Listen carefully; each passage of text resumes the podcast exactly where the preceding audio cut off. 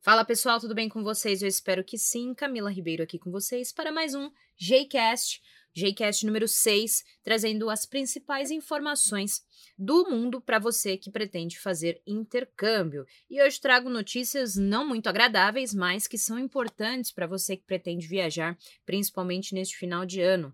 A Holanda terá um novo lockdown entre o final de dezembro e o início de janeiro na tentativa de conter o avanço da variante Omicron, anunciou o primeiro-ministro holandês Mark Rutte.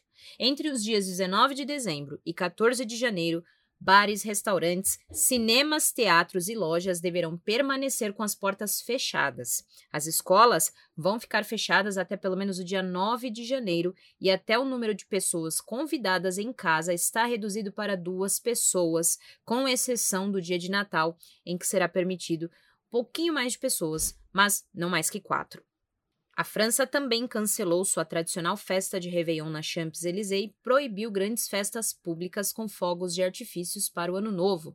Também recomendou que as pessoas que participarão de qualquer tipo de comemoração neste dia que façam teste, mesmo que estejam completamente vacinadas, para evitar que o contágio aconteça.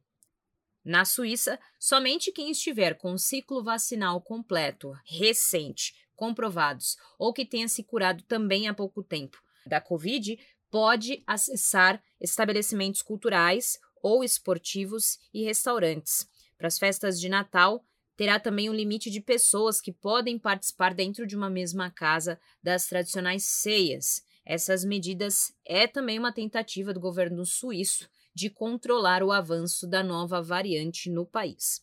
E se você quer estudar, trago também notícias de bolsas de estudo. O programa Erasmus Mundus Scholarship da União Europeia está com inscrições abertas até o dia 31 de dezembro para quem quer fazer mestrado ou doutorado em países que pertencem à União Europeia. Os estudantes que é, conseguirem essa bolsa terão todos os custos pagos pelo programa, incluindo mensalidades que vão de 1.100 a 1.200 euros, as taxas das escolas e os subsídios para a viagem, tanto passagem de ida quanto passagem de volta, e ainda você tem a possibilidade de solicitar um visto de trabalho no final do curso.